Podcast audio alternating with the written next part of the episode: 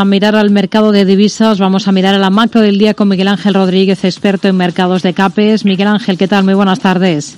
Hola, ¿qué tal? Muy buenas tardes, Rocío. Ya que estamos hablando de estos cambios eh, que se incluyen en la metodología para elaborar el IPC, vamos a comenzar valorando ese dato que hemos conocido hoy en nuestro país, sobre todo de esa subyacente en el 7,5%.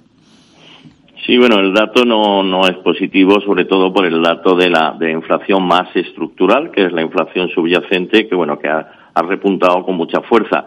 Es cierto que la inflación general pues eh, al menos se ha mantenido los niveles más bajos. Se esperaba que cayese un poco más, quizás los cambios estos del Instituto Nacional de Estadística que no se conocían, por eso las previsiones eran algo más bajas. Y hay que tener en cuenta que se sigue siendo los niveles más bajos de inflación general de prácticamente toda la Unión Europea, en, medidas que se tomaron por el gobierno, etcétera, ¿no?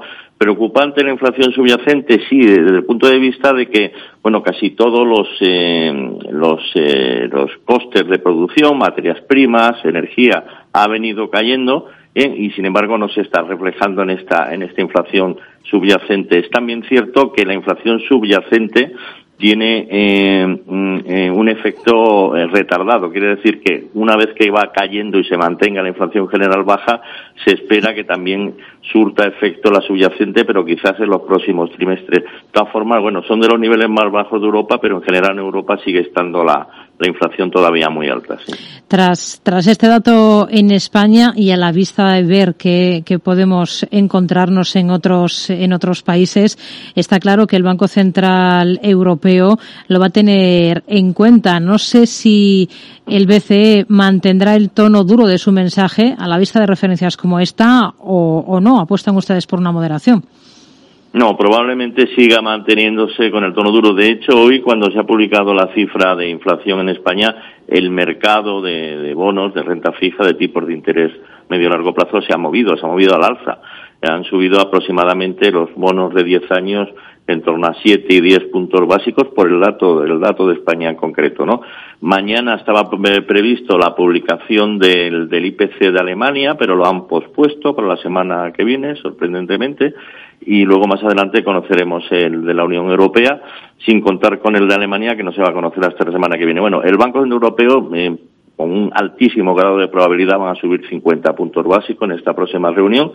Y también pensamos que va que se va a ver forzado a seguir manteniendo ese ritmo de subida por lo menos dos incluso tres veces más no estamos en dos y medio por ciento tres y medio, tres setenta y cinco y bueno y quizás cuatro por ciento lo vamos a ver en las próximas reuniones, independientemente de cómo vaya la economía que tampoco está muy bollante, ¿no? Pero la inflación sigue siendo muy alta y el, Banco Central hay una tensión muy grande dentro del Banco Central Europeo entre los que son más eh, halcones, ¿no? Más hawkies y más dovies y con esa inflación tan tan altas se van a ver forzados a inclinarse hacia la parte más dura. Sí.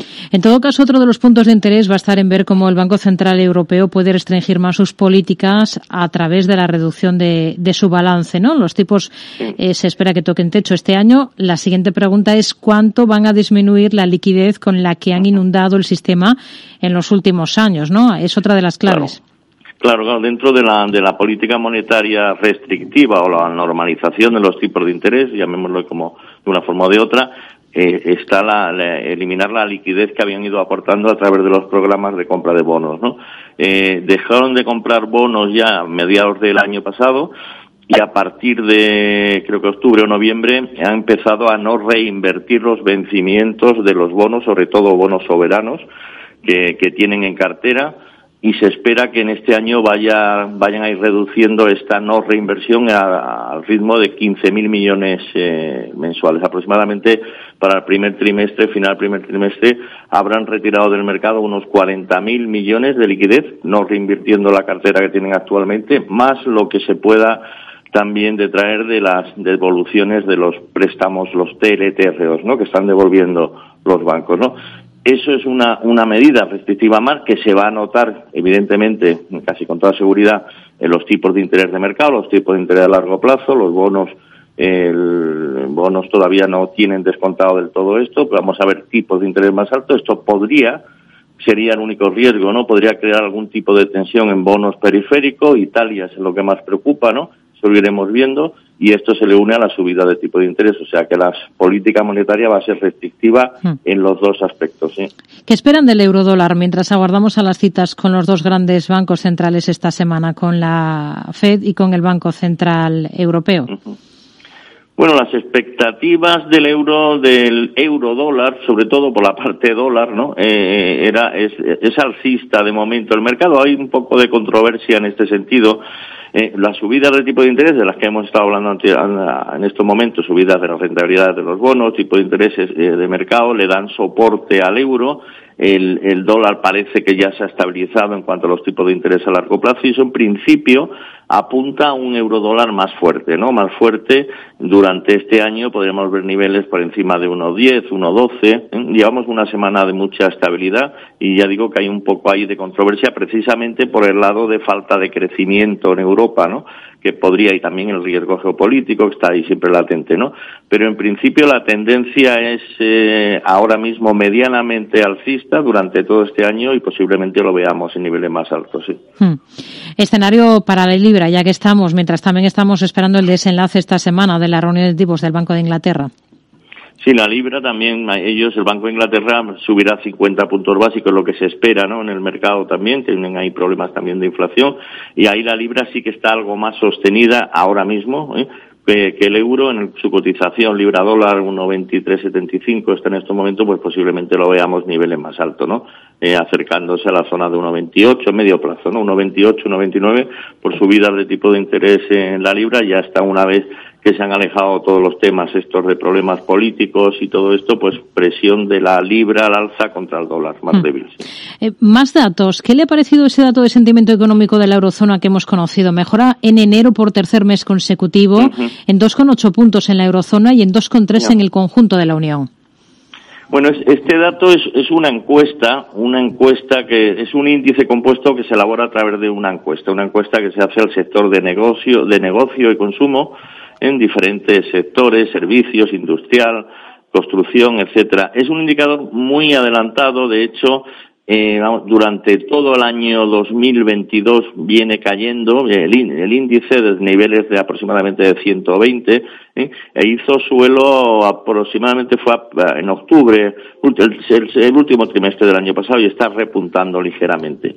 Bueno, de momento parece que en términos generales la confianza va mejorando, pero todavía está en niveles muy bajos, niveles del índice por debajo de 100, hmm. que es lo que se ha publicado ahora recientemente, y muy y muy alto. De momento, bueno, habrá que ver si la tendencia sigue al alza, sería una buena señal pero de momento tendría que superar niveles un poco más altos para que sea algo más definitivo. Y en Alemania, visión e interpretación para ese dato de PIB se contrae dos décimas en el último trimestre de 2022 con respecto a los tres meses anteriores cuando había crecido a un ritmo del 0,5%. ¿Cómo lo ve? Claro. Bueno, si lo miramos a más con más retrospectiva, a más largo plazo, es, en realidad es que el comportamiento del PIB alemán llevamos pues, pues mm, todo el año pasado y lo que vemos muy plano, ¿no? Ligeramente arriba abajo. El hecho de que sea ligeramente eh, contractivo, o sea, negativo, en un C menor 0,1, que como sabes es eh, si se repite el trimestre que viene, ese recesión técnica es un discurso puramente teórico, ¿no? Eh, no tiene mayor trascendencia. Lo que sí que está claro es que la economía alemana, está muy tocada, muy tocada por todos los problemas que tiene geopolítico, el miedo que hubo en su momento también ante la falta de energía y bueno, de momento parece que no tiene mucha fuerza. Con subidas de tipos de interés eh, como las que vamos a ver, pues difícilmente vamos a verla recuperar eh, recuperarse de una forma importante durante ese año, por lo tanto una recesión técnica es más que probable y desafortunadamente eh, siendo la locomotora de Europa pues malo para, para el resto, no incluido nosotros, ¿no? que es nuestro principal eh, cliente. ¿no? Miguel Ángel Rodríguez, experto en mercados de CAPES. Gracias. Muy buenas tardes.